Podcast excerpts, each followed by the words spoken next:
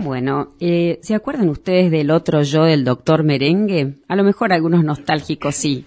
Fue una de las creaciones más geniales de Guillermo Divito.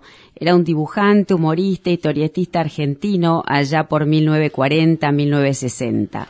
Su personaje, el doctor Merengue, era un abogado, casado, imperturbable, serio, atildado, correcto y educado.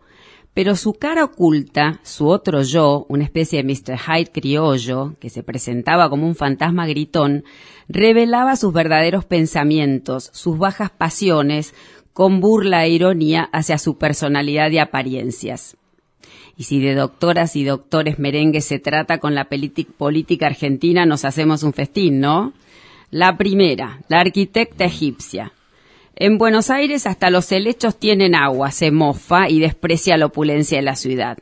Su otro yo le dice, ah, pero los míos de mi piso de Avenida Alvear y Parera, esos los riego con agua mineral.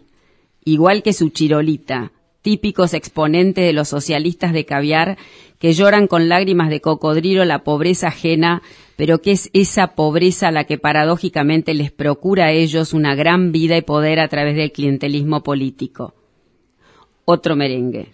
Doctor Pedro Can, miembro del grupo de infectólogos del presidente. Tenemos que ser custodios de las libertades que vamos obteniendo, dijo. Su otro yo le advierte, ojo que se nos desparrama el rebaño, cada vez hay más ovejas descarriadas.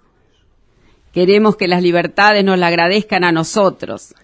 Este es el gobierno de científicos que nos ha, que nos ha conducido al récord de contagios, a una economía en bancarrota y con la moral por el piso.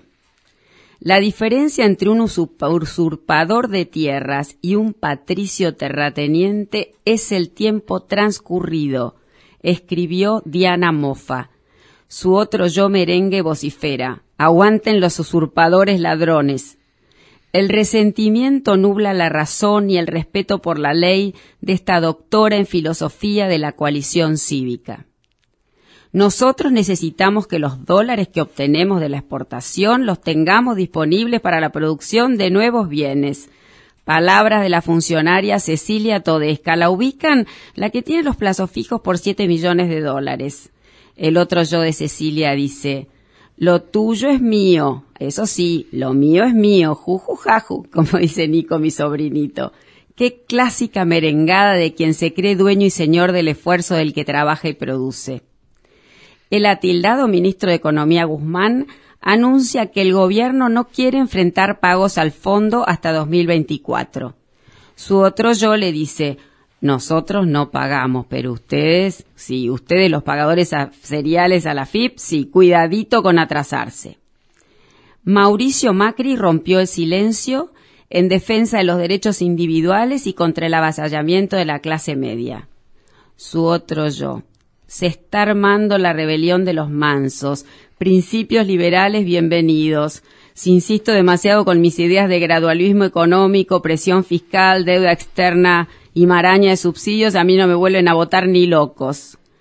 Capitalismo o socialismo, esa es la cuestión. Cambiemos. No es cuestión de personas, es una cuestión de sistema. ¿Se acuerdan eh, de la canción The Great Pretender? Originalmente la grabaron los plateros, pero hasta Freddie Mercury interpretó su versión del gran farsante.